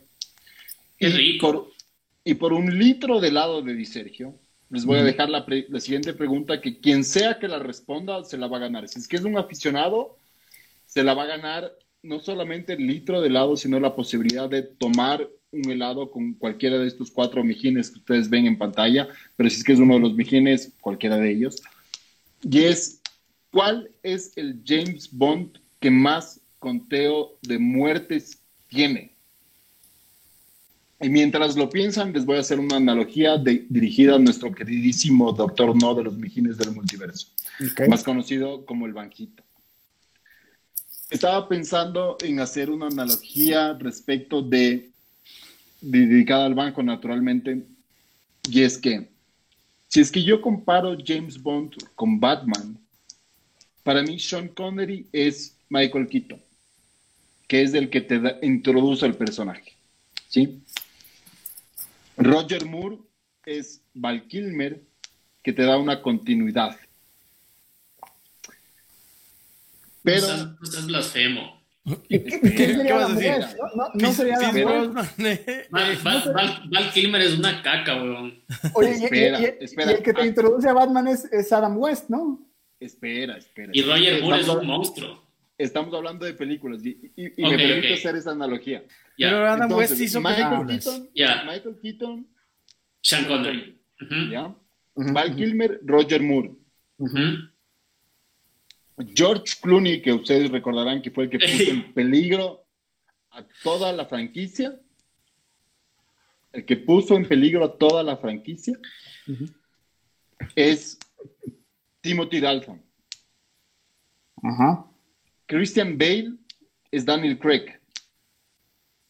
Y Batfleck, ¿quién creen que es Batfleck? O sea, si vas a hablar del número de muertes, entonces. No, verás, no, no, no. Conociendo, conociendo la Lile, lo va a comparar a Ben Affleck con el George eh, Lassenby. Nada que ver. si va por aquel tema. Pierce Brosnan por el número de muertes. Porque es la respuesta correcta. Y, ay, perdón, se me cayó una cosita. Eh, para que los administradores de la web de Mijines del Multiverso puedan poner la pregunta para que nos contesten los fans. ¿Cuál es el conteo mayor de muertes que tiene un James Bond? ¿Cuál creen que sea? O sea, no en números, sino quién es el que más ha matado. O sea, no. ¿Quién es el que más ha matado? En total, en todas las participaciones que ha tenido, porque si fuera por película sería diferente. No, no, no, en total. El Pierce Brosnan. Yo creo que va a tocar dejarles que respondan, porque estamos preguntando al final del programa. Sí, sí, sí, tiene razón. Yo, hablando de analogías y, después de la pregunta dedicada, que no es la primera vez que me hacen, me siento que básicamente ustedes son igual de políticos que los villanos de James Bond conmigo. Igual de políticos. sí, media hora dando la introducción ahí, hasta eso ya, ya se coció el pollo. Yo, ya, yo les voy a hacer una pregunta fuera de, fuera de esto, si quieren que es algo que, es algo que tal vez no tengan su favorito, pero es algo que conmigo se ha quedado bastante tiempo. ¿Quién es el que da el mejor delivery de la famosísima frase de, de, de, quién es? cuando le preguntan, no, no, cuando le preguntan quién es, solo dice Bond, James, Bond. ¿Quién tiene el mejor delivery? ¿O, en qué película eh, se, se, ve mejor esto?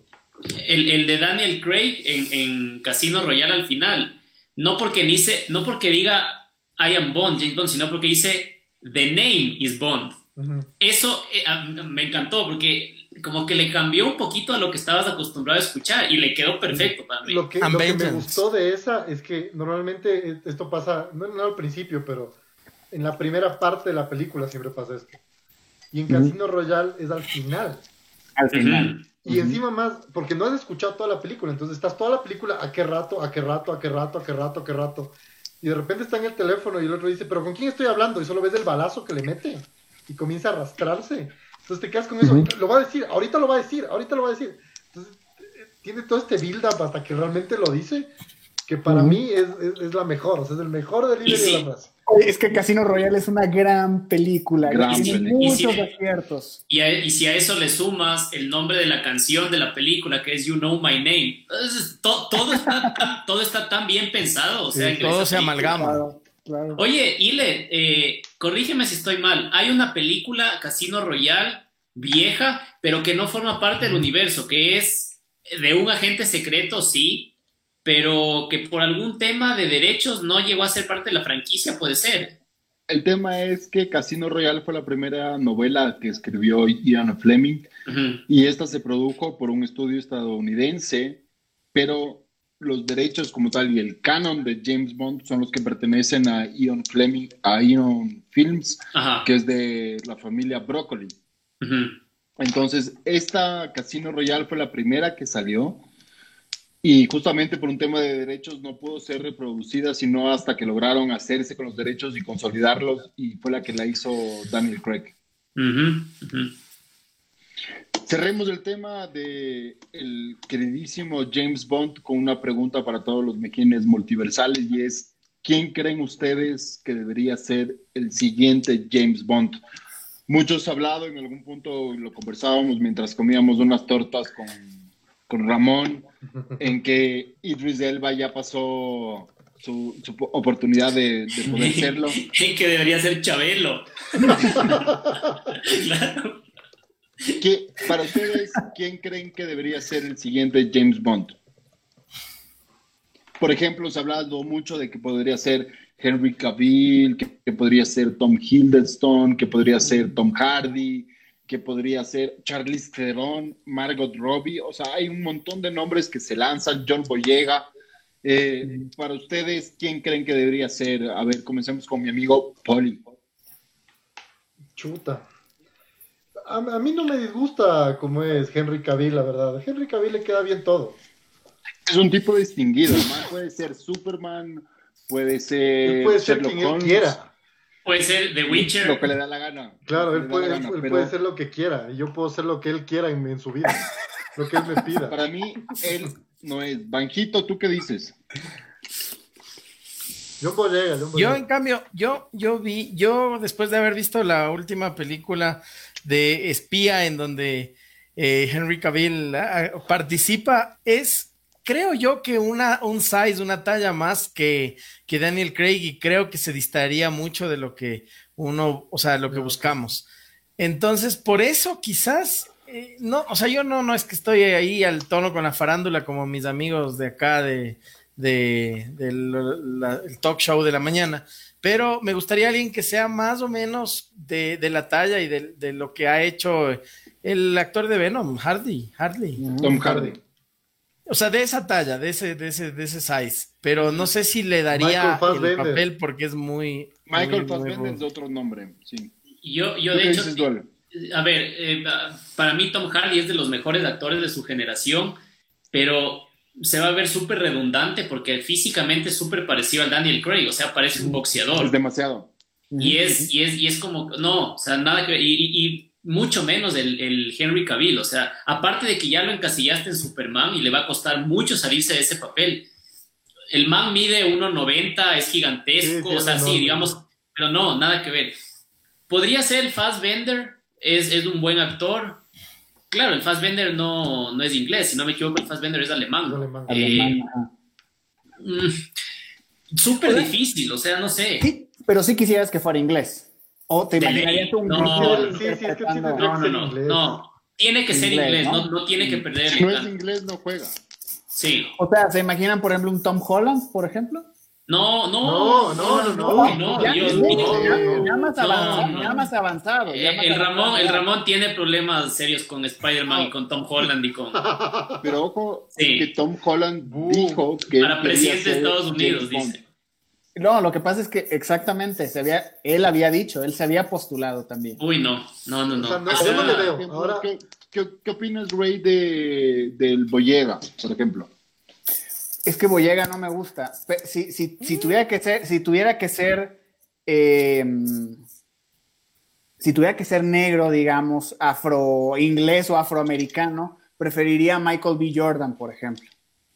No, me parece que es gringo, es gringo, pero preferiría a alguien así. Y aparte, pero, pero, Michael B. Jordan también está todo, todo es, es, gigante, weón, o sea, no. Pero, pero pueden bajar de peso, yo creo que puede, o sea, podría ser. Lo, este, yo no puedo, yo tampoco. Yo creo, lo, que yo, lo que yo creo, lo que yo creo es que una de las cosas que va a pasar es que siento que van a, el siguiente James Bond sí va a ser muy diferente a Daniel Craig y a mí me late que podría volver, digamos, a ese estereotipo como de, del origen yéndote a Sean Connery, por ejemplo. Eso creo que podría pasar. O sea, de hecho, sí, el, el, Banjo dice, sí, el Tom Hiddleston podría ser, pero, ¿sabes qué? O sea, te digo incluso... Tienen que buscar a alguien que no, tenga fama. Podría ser hasta del estilo del Robert Pattinson, ahorita el Robert Pattinson es Batman, pero eh, eh, James Bond es más tirando a eso que al Michael B. Jordan, que al Tom Hardy, o sea, no, o sea, tiene que ser más Tom Hiddleston, eh, Robert Pattinson, incluso el Fassbender, que es ya un poquito más grande, pero más, más, más estilizado.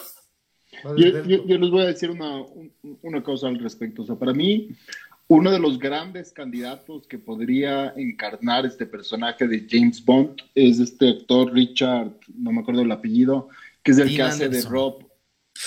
Richard, Richard Gere. ¿Cómo que? A ver, ¿Se acuerdan de Rob Stark?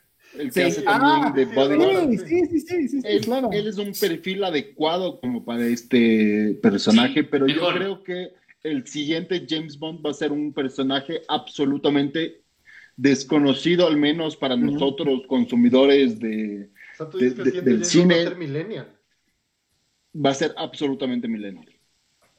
Que así un, un, Harry Styles, así o algo así, dices tú. Puta, no, gracias. es que yo no me, yo no me imagino tan joven a James Bond. Es un actor seguramente de las tablas británicas del teatro, alguna cosa así, que esto es lo que le va a catapultar. Porque de eso se ha caracterizado James Bond, que usualmente, salvo quizás Roger Moore, eh, el personaje es el que los hace y los forma y los amalgama, tal es así que después les es muy difícil salir del personaje. El único que creo que ha logrado salir de este personaje es Daniel Craig, que ha diversificado su participación filmográfica eh, en una serie de películas que, lo vemos, sí, ah, él es James Bond, pero tampoco es, es, varios otros.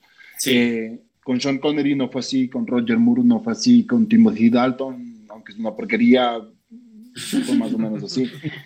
Pero, en fin, en todo caso, me parece que hay varias cosas que, se podrían seguir comentando, pero el tiempo ya no nos lo permite. Yo les agradezco muchísimo, Mijines, por esta oportunidad. Les deseo un venturoso 2020 en este programa 20 de ustedes. Los felicito, me parece que están yendo por el camino adecuado y les deseo lo mejor. Con esto, el hashtag ILE, ILE hashtag se despide. Muy bien. Para, para nosotros es un honor, un gusto tenerte aquí, amigo. Ya sabes, bienvenido, es tu casa. Es el tercero, pero de decenas de, de, programas que vendrán. Eh, y yo les agradezco también a todos los que nos estuvieron viendo hoy día, a todos los que participaron. Eh, no olviden eh, seguir todas nuestras publicaciones en redes sociales, en Facebook, estamos en Instagram como Mijines del Multiverso. Vean los videos en YouTube que ya los colgamos, los podcasts los pueden escuchar en Spotify, en Google, en Apple. Coméntale a tu tía, háblale a tu abuelita de nosotros, haznos famosos. Y no se olviden de sugerirnos temas que quieren que topemos. Eh, Amigo Martín, sí. acuérdate que está abierta la encuesta para los seguidores de Mijines del Multiverso de quién ha sido el James Bond que más muertes tiene en pantalla, con la posibilidad de ganarse un litro de helado de Di Sergio. Muy bien, muy bien. No Sergio Caramillo, que es un gran amigo, pero otro. Pero no, sí, pero no, exactamente. Así que Muchachos, un gusto. Nos vemos la próxima semana en una entrega más de Mijines del Multiverso. Adiós. Adiós. Bye.